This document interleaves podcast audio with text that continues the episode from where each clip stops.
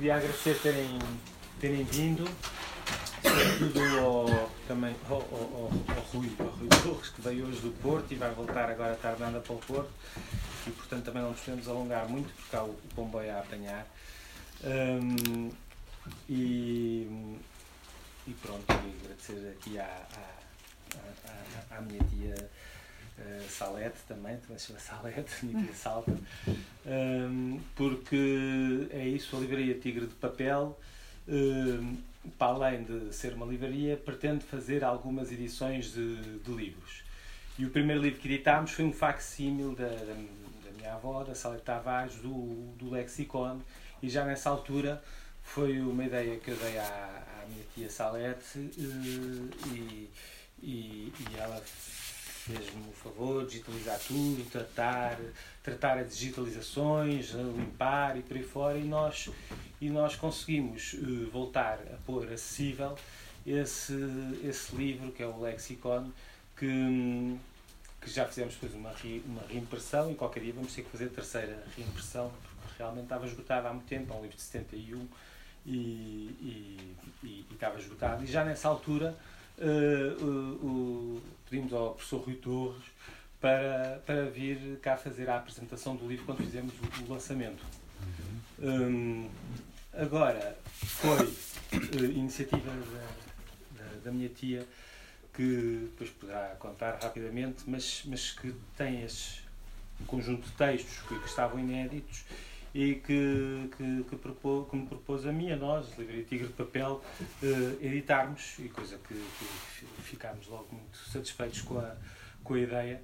E, e, portanto, é um conjunto de cinco textos.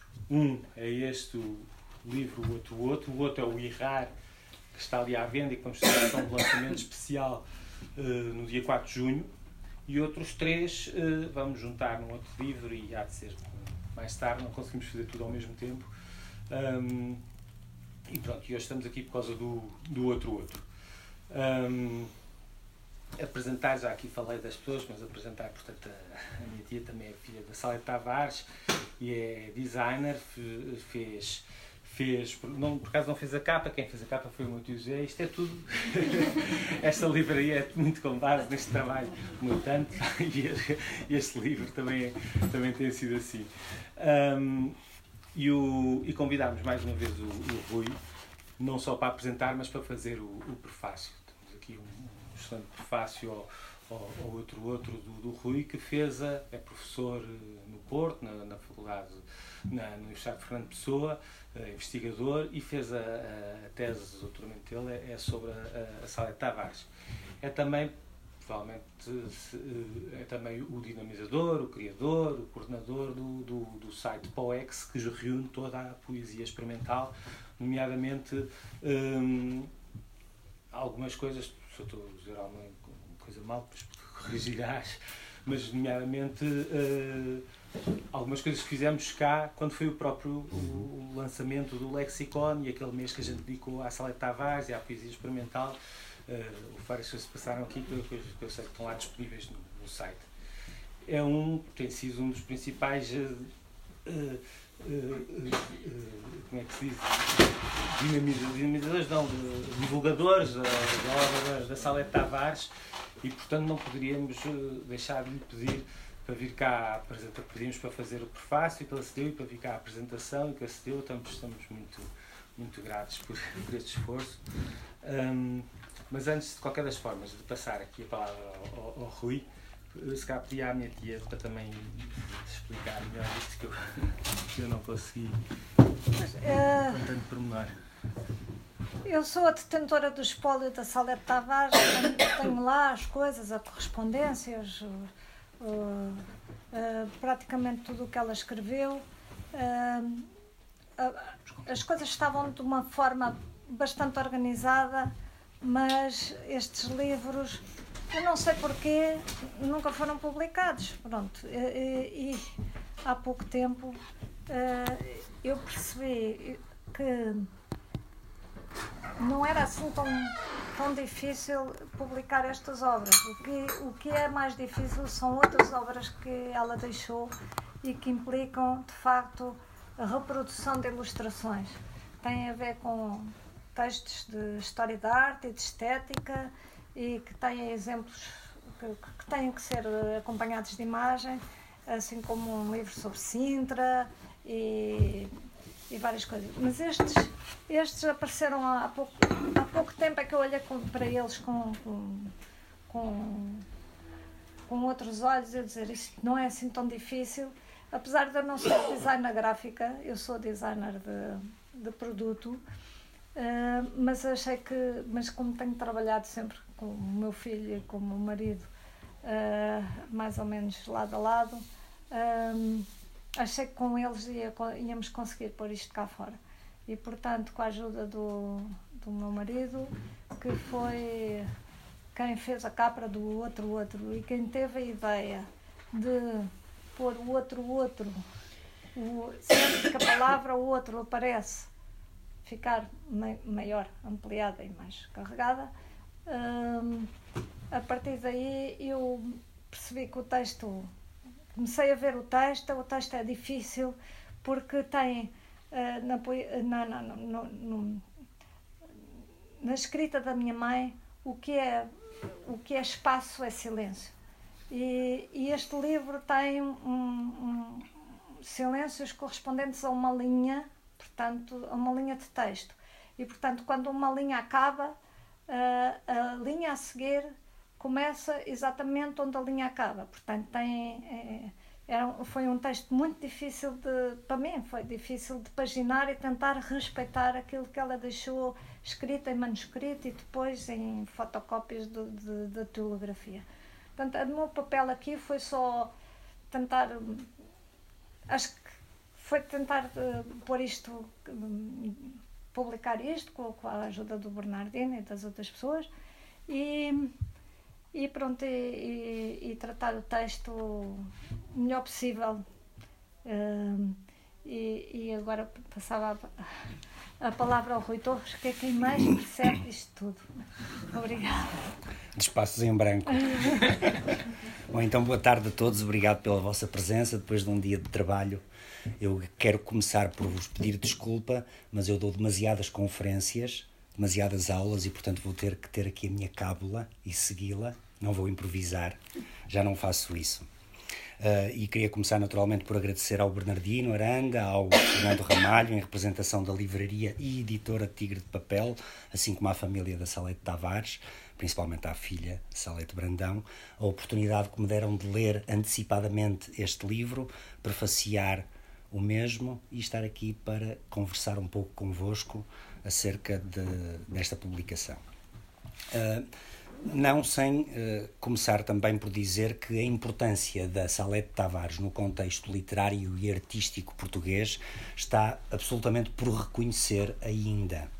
Uh, a Salete Tavares, por várias razões, a Salete Tavares é uma, a, a, autora de uma obra muito variada, múltipla, uh, que se desenha em linguagens que são extremamente rigorosas, complexas e também inovadoras.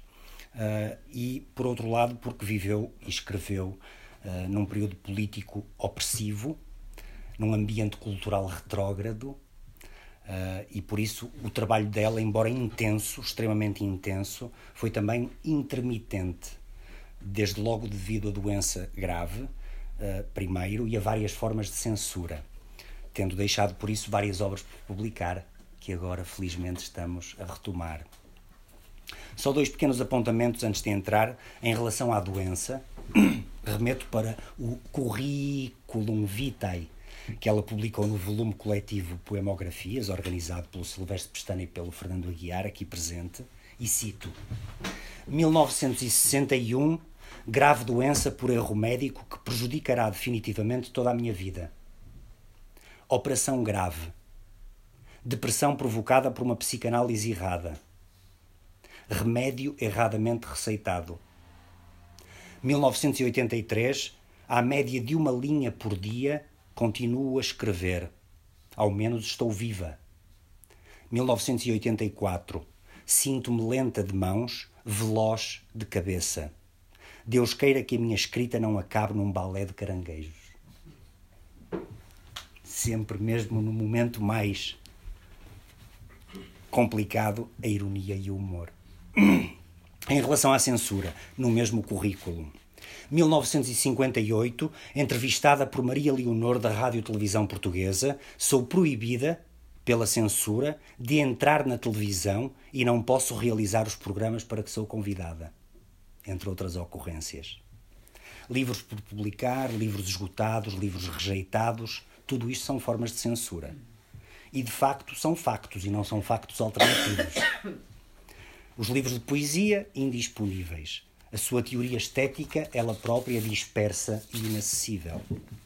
Curiosamente, é a poesia visual, aquela que menos talvez se esperaria, gráfica e espacial, que tem sido exposta, circulado, estudada, com exposições, catálogos.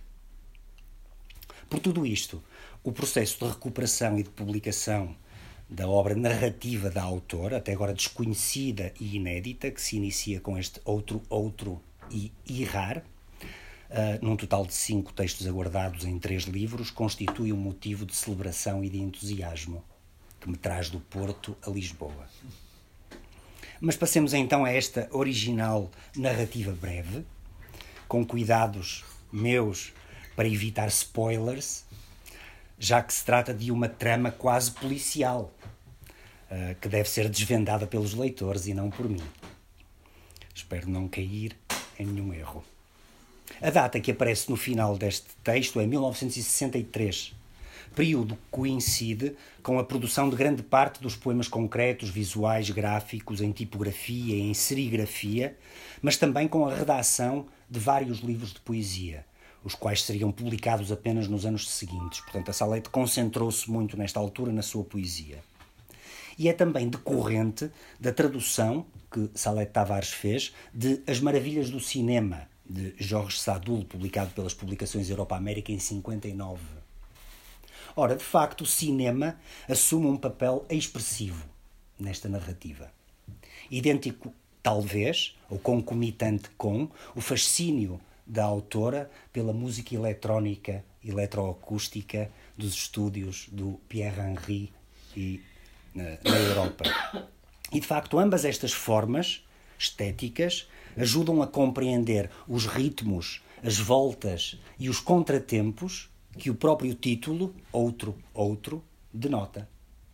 Com efeito, Outro, Outro executa pela escrita certos princípios da montagem cinematográfica, ao nível do cinema, e da polirritmia musical, ao nível da música contemporânea.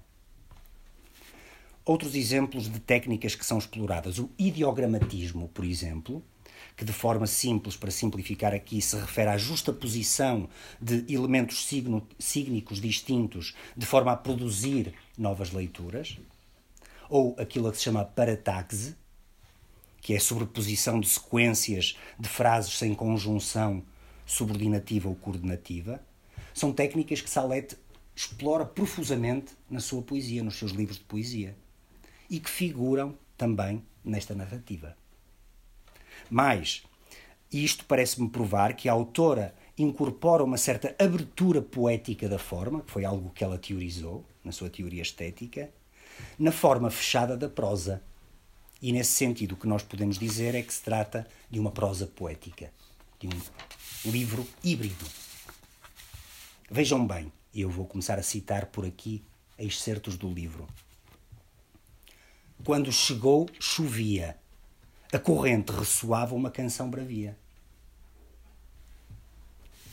Ao nível formal, podemos identificar mais ainda formas poéticas. A atomização, tem a ver com a poesia concreta, a desintegração e depois a redistribuição das frases, dos sintagmas que encontramos na poesia combinatória, os jogos sonoros implícitos e recorrentes que encontramos na poesia sonora.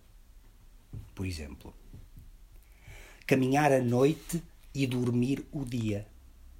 Ele já sabia a cadência da noite no apagar das luzes, no adormecer do ruído, no pairar da calma à espera do dia poesia ou prosa. É uma linha, portanto segue como a prosa, não tem a cesura do verso, mas extremamente poético.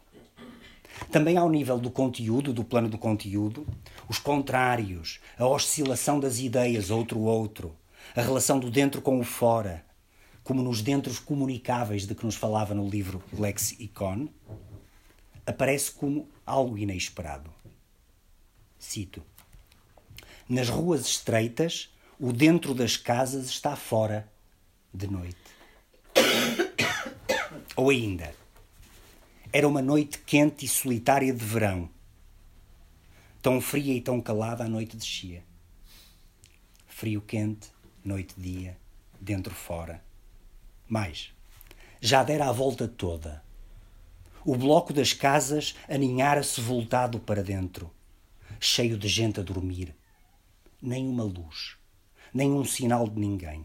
Ele estava fora, fora daquele bloco que o excluía e lhe pertencia guardar. Guardar? Como? Não podia abraçá-lo com um só olhar. E por fim, nas ruas estreitas, o dentro das casas está fora, de noite. O dentro das casas está fora de noite. Outro outro, de facto, submete o leitor a um ritmo que é absolutamente cinemático, sincopado, descontínuo, mas também musical, equilibrado, cadenciado. Frases extremamente curtas, uma linguagem palpitante e vibrante de quem é poeta, cheio de repetições, permutações. Logo no início. Ia chegar tarde. Precipitou-se e atravessou a rua. O autocarro passou-lhe rente. Estremeceu com o barulho. Saltou para o passeio do lado de lá. Escapou por um triz. Apressou o passo. Deixou-se tomar por um frenesi que parecia comunicar-se de tudo à sua volta na mesma ânsia de chegar depressa. Ia chegar tarde. Não corria, mas era como se corresse. Ia chegar tarde. Ia chegar tarde. E ainda cantava. Espaço. Cantava límpido e quente. Subia na noite. Pairava. Descia. Tornava a subir. A estrutura textual variacional que encontramos neste texto remete, por isso, para um certo encantamento que encontramos na combinatória, na permutação, como no lirismo medieval, aliás, que a Salete revisitou frequentemente nas suas esculturas poéticas, etc. Mas também para os temas com variações, como na forma musical. E ainda, adjetivações, por exemplo, que são expressivas, enumerações suspensas, interrompidas por espaços em branco. Tudo isto sinaliza um conhecimento e uma prática de música minimal repetitiva, como passos à volta de um interior feito de contradições. Mas um interior que aceita essas contradições. Cito: Chão branco do passeio, chão negro de asfalto. Ou a lamparina da igreja, frouxa, triste, atenta, misteriosa. Igualmente desconcertante é a composição de frases incompletas, suspensas, cortadas, originando descontinuidades, entregando ao leitor a mesa de montagem. Leia-se. Aproximou-se do espelho, olhou-se. Os olhos colheram os olhos que se encontraram. Ficou a máquina. Não posso. Levantou o braço e tirou de cima do armário uma mala. Estava vazia. Fechou os olhos. A máquina ainda. A complementar estes processos também onomatopeias, marcando o ritmo e ordenando a própria progressão da narrativa, aparecem distribuídas, equilibradas, atuando como uma espécie de separador já que não está dividido por capítulos o texto. Um compasso, relógio, que marca os silêncios que se adensam, adensando com eles o próprio mistério do romance policial. Ai, ai, ai. Tlim, tlim, tlim. Tric, tric, tric. Trás, trás, trás.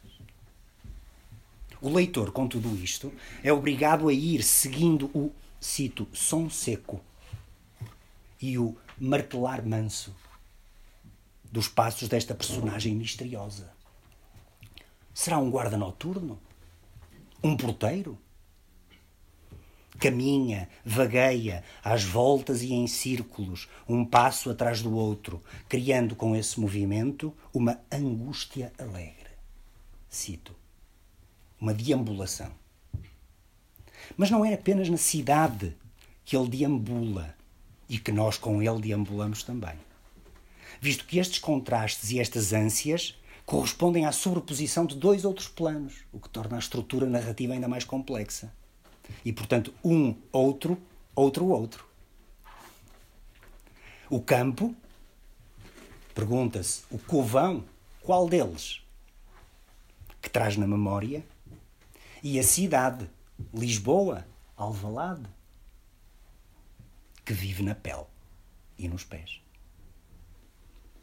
Essa é a pulsação, de facto, que o leitor vai seguindo como uma respiração.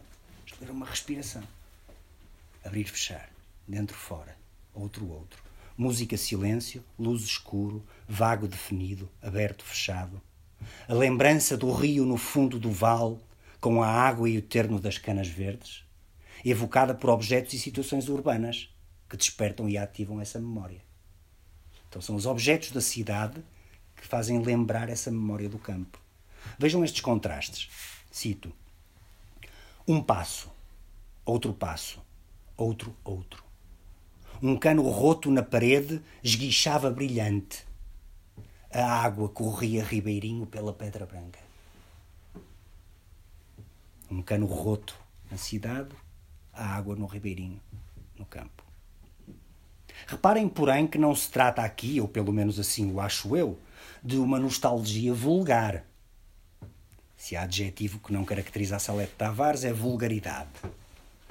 Mas antes de uma crítica feroz um questionamento da brutalidade do ser humano que despreza o outro. O outro, o outro. Na cidade, a, ri, a água é um rio pela rua abaixo, com o seu canto ininterrupto dos esgotos. Os carros equivalem ao gado, os homens ao rebanho. Estas sobreposições de tempos, passado, presente, montagem cinemática, e de espaços, campo, cidade, polirritmia musical, comunicam e sintetizam, de certo modo, essa memória confusa do protagonista. Cito: O perfume dos peros enchia a escada. O perfume dos peros veio com ele para o meio da rua. Não sabia se o sentia, se o recordava teria ficado agarrado à roupa? O perfume dos peros seguia-o. Ficou com ele ali, do outro lado, a olhar para a luz que passa pelas ripas da persiana. Muito tempo, um instante. Ver estes contrastes, muito tempo, um instante. A luz que passa pelas ripas da persiana. Isto extremamente condensado, não alargado com uma minúcia cirúrgica. Por isso, em outro outro, a cidade, Lisboa, qualquer cidade, é uma intermitência de luzes que acendem, apagam. O que ela chama o verde do cinema, por metonímia com o verde da farmácia. Ecos, ruídos, vazios, silêncios, espaços em branco. Mais, cheiros, sons, cores, num esboroar absolutamente de frenesim que hiperboliza a cidade. A cidade aqui é hiperbolizada. Seguindo, portanto, o melhor de Fernando Pessoa e o melhor de Cesário Verde, de quem ela era naturalmente leitora e conhecedora. Estes ritmos alucinantes são ritmos alienantes que devoram a alma dos, subtil dos habitantes, do pobre porteiro que veio do covão. Dois exemplos quase futuristas. Primeiro, a tabacaria fascinava-o. A grinalda das revistas assim, ainda com luz de dia, vermelhas, azuis, brancas, amarelas. Estava tão quieto a olhá-las, mas elas mexiam quietas. Não havia vento, Apareciam umas, apareciam outras. Eram as cores a brincar, rápidas, aos saltos. Oh dié, oh diá, oh. Aproximou-se. De perto era diferente. Papéis brilhantes e grossos, baços, letras. Li alguns títulos. Havia letras que não entendia e palavras. E um segundo. A chama ligava, aquecia, recordava. Era o calor íntimo ali no meio da rua. A chama do maçarico apontava, feria fogo no cano. A solda, o martelo, o maçarico, as vozes, a ressonância do escuro. Tudo ali na roda. As ferramentas cantam, ferro no ferro, ferro na pedra, choque, tinir, bater, martelar, cair, soa. É a solda a derreter, o cano vermelho, o chumbo quente. O maçarico assopra, o martelo vai e vem. Bate, bate, bate, bate. A ferramenta tilinta. O maçarico canta. Tudo isto sempre através dessa oscilação de movimentos. Frente, trás, esquerda, direita. Reparem, a porta tinha-a fechado e estava aberta. Ou ainda, o passeio branco, o céu negro. E o guardador de casas, de automóveis e de portas, por oposição ao guardador de rebanhos que fora, vejam bem o Ricardo Reis, teria que andar sempre com as suas chaves, condenado a rodar, a rondar, como Caim. Cito: havia este lado, aquele lado. Permitam que vos leia ainda mais. Passo a passo, cercando, sabendo cada vez mais a estranheza, a impossibilidade de guardar sem poder ver tudo ao mesmo tempo sem poder passar entre as casas, sem as poder guiar e encaminhar como ao rebanho. E em círculos, portanto, às voltas, como nesta prosa poética circular, vejam bem. O muro liso, a porta, a montra, a porta, o muro liso. Vai e vem. Este caminhar às voltas, claro, é o percurso de descoberta. À volta de si mesmo passo a passo, outro e outro, o Satori budista, a epifania, a literatura. Para se conhecer, para se reconhecer, ele, o guardador de portas, o guardador de rebanhos, balouça, move-se no presente, estranhando, as lojas novas, as lojas dos objetos de plástico, as máquinas de jogo americanas, parafernália infernal que absorve, entranha, macula, distorce. E a cidade, de facto, mostra e esconde. É um espelho cego, título do primeiro livro de poesia da Salete. Esse mesmo na porta do armário do quarto, balançando para lá e para cá. Vou ler. A porta do armário tinha um espelho e balançava-se com ela, agora grande. Ele via-se e não se via, conforme o movimento da porta. Ela fechou-se. Ele deixou de se ver a flutuar. Estava bem dentro da cama. Apagou-se a luz. A porta encostou-se silêncio e cuidado. Outro outro é por isso feito destas hesitações, descontinuidades. Deixo, subo. Sonho, não sonho. Ou ainda, mais brutal, morro, não morro.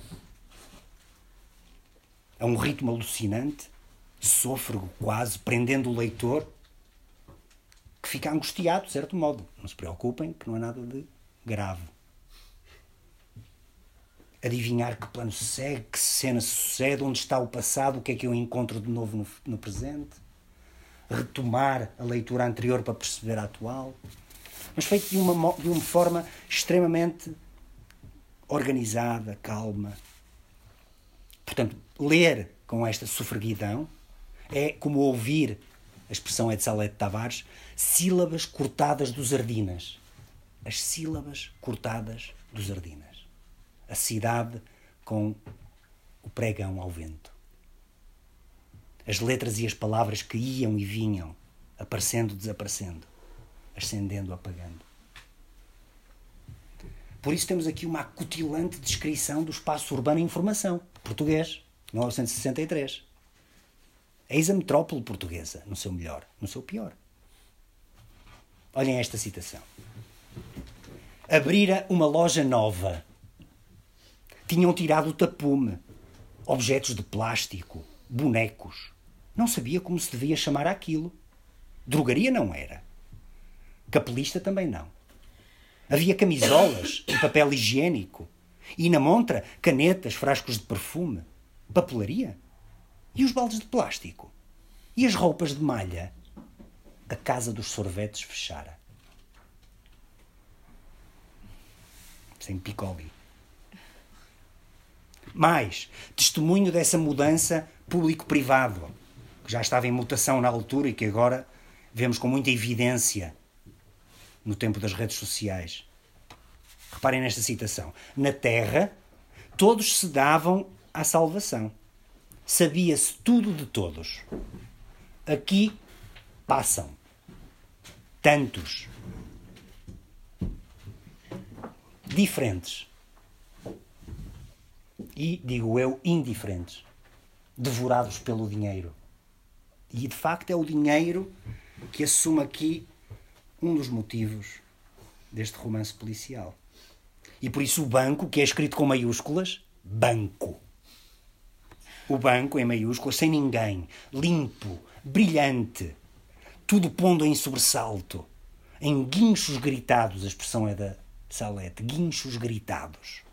Um não espaço, como as grades do jardim zoológico, prendendo as pessoas como rebanhos. Está insinuado lá. Leia-se. O banco tinha uma imponência agressiva. As grades ofendiam, afastavam-no. Nunca sentira repulsa diante das grades de uma prisão. Havia sempre alguém do outro lado.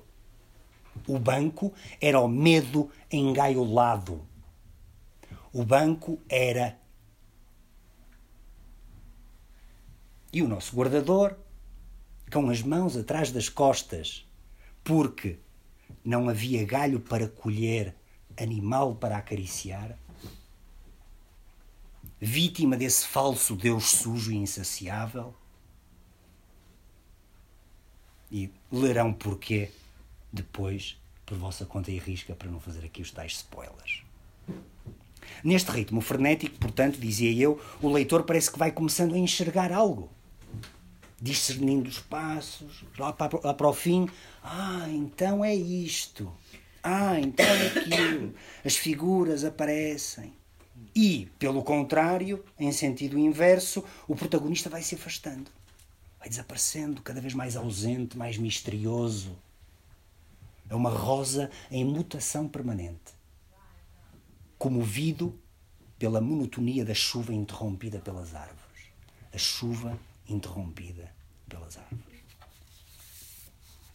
Outro outro, digo eu no meu prefácio, poderia ser um guião para cinema, mas é cinema.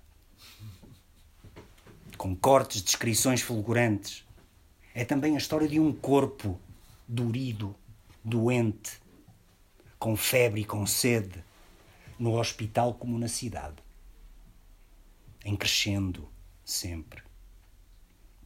Esta escrita febril é também ela própria um relato dessa doença de que vos falei. E esta escrita é também uma tentativa de recuperação, de regeneração. Recuperar o quê? Para quê? Viver é sempre caminhar para a morte. E o guardador, curvando-se pelas esquinas, nas encruzilhadas, nos cruzamentos, morre em Epifania, morte não morte, e nos ombros da autora descansa. E é isso outro outro para mim. Obrigado.